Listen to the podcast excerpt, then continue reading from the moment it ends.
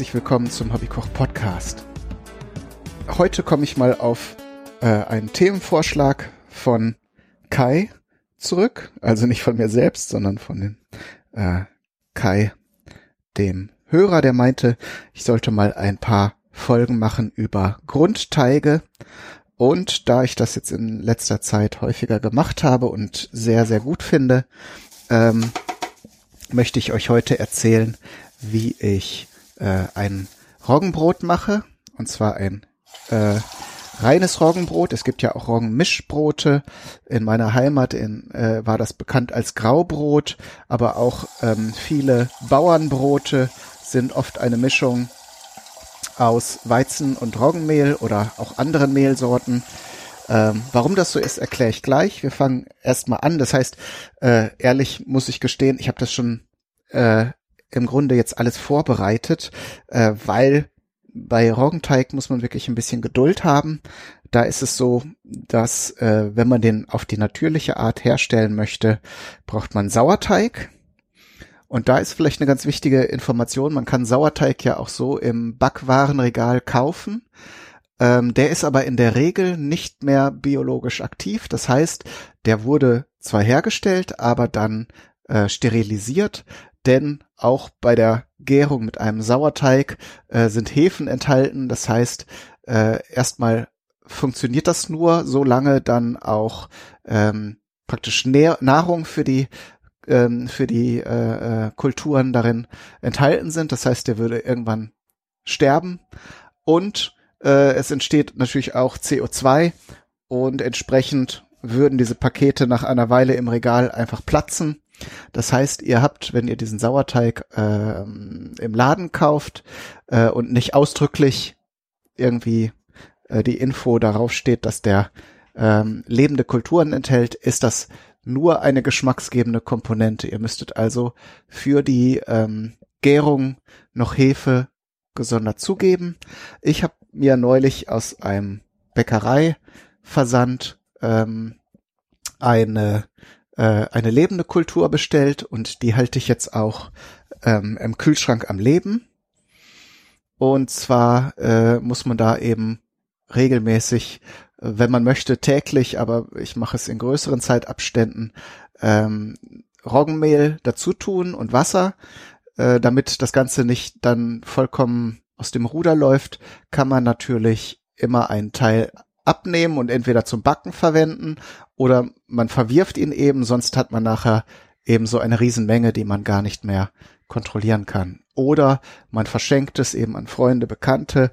Ähm, vielleicht habt ihr das mal so miterlebt. Es gibt ja dann auch bestimmte äh, Aktionen oder dann wird der äh, benannt. Ich äh, kenne das zum Beispiel noch so als Hermann da, äh, das wurde dann im Bekanntenkreis meiner Eltern immer so weitergegeben und äh, also wie ein Kettenbrief, nur eben nicht mit ärgerlichem, langweiligen äh, Gequatsche drin, sondern eben dann mit so einer Sauerteigkultur.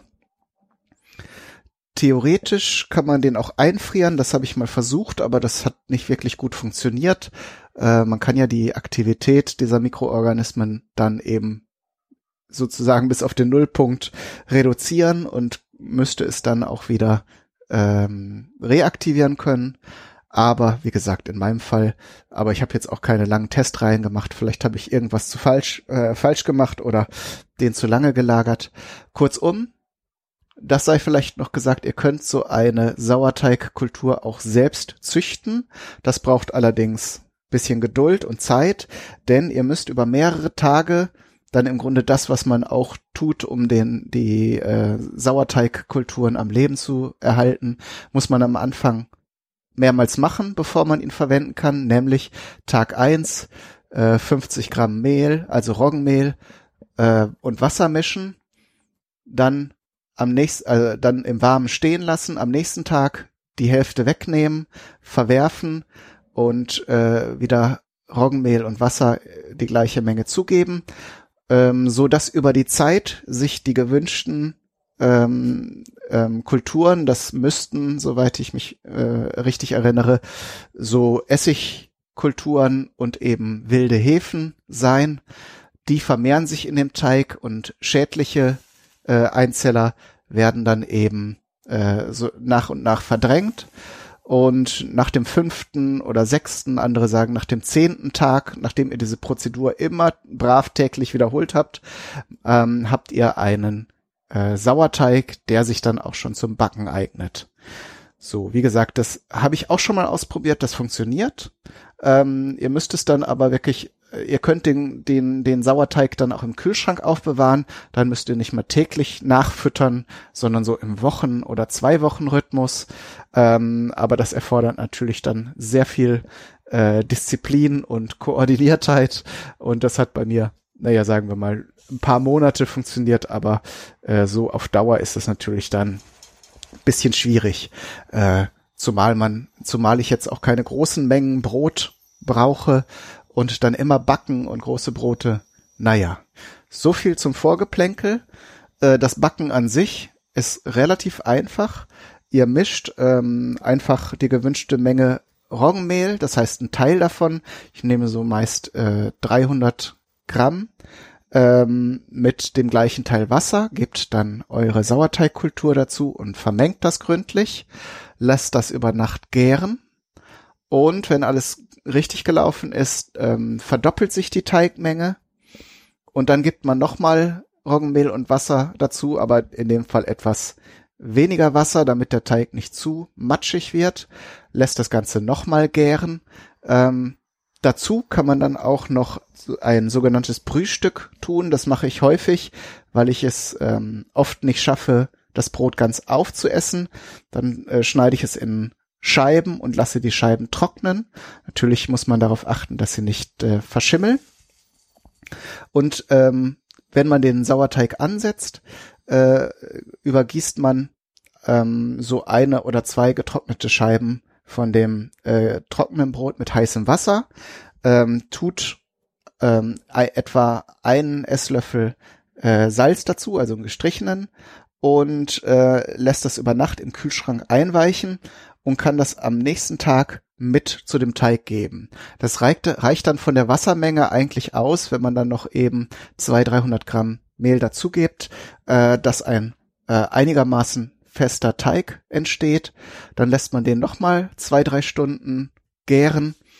Und äh, in meinem Fall, ich habe jetzt mir so einen Gärkorb besorgt. Ähm, den muss man aus äh, auspudern mit äh, Stärke und eben auch Roggenmehl, gründlich und äh, gleichmäßig bedeckt.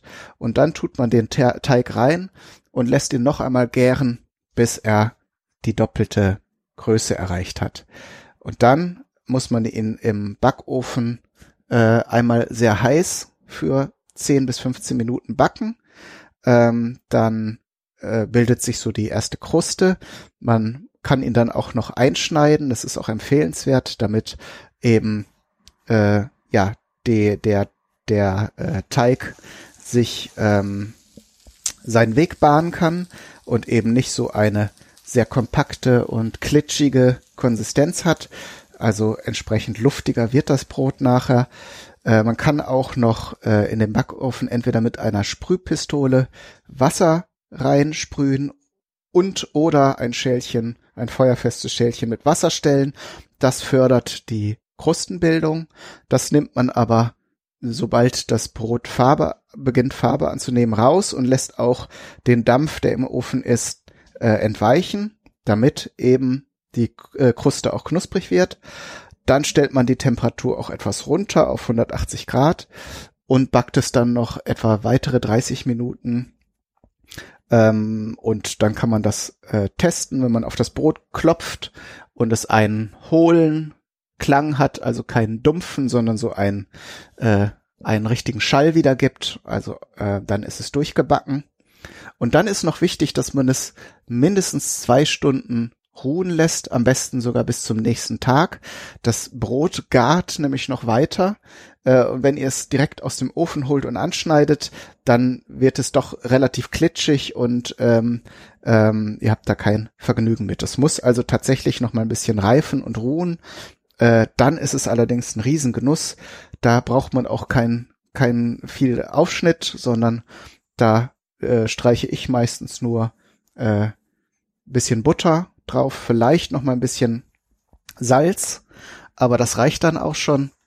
Und äh, ja, wenn das jetzt alles so klappt, wie ich es beschrieben habe, äh, ich habe das Brot jetzt noch nicht gebacken, weil es jetzt gerade im Gärkorb noch ein bisschen aufgehen muss, dann äh, ähm, kriegt ihr nachher ein schönes Foto zu sehen.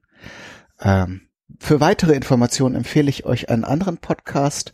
Ähm, bisschen ungewöhnlich, weil äh, der ähm, CAE Podcast sich ja häufig eher mit technischen Themen befasst, aber der Tim Pritloff hat sich da ein ja, ein Hobbybäcker eingeladen, der allerdings das Ganze schon etwas länger betreibt und sehr viele Dinge schon ausprobiert hat.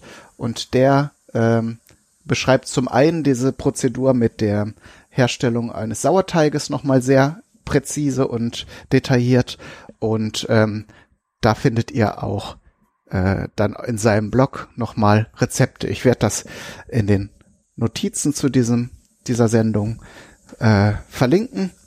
Und ansonsten wüsste ich jetzt gar nichts mehr groß zu erzählen. Also ich backe jetzt gleich das Brot und dann mache ich ein Foto davon, wenn es was wird. Und dann wünsche ich euch wie immer viel Spaß beim Nachmachen und Ausprobieren. Alles Gute, bis zum nächsten Mal. Euer Kai, Daniel, du.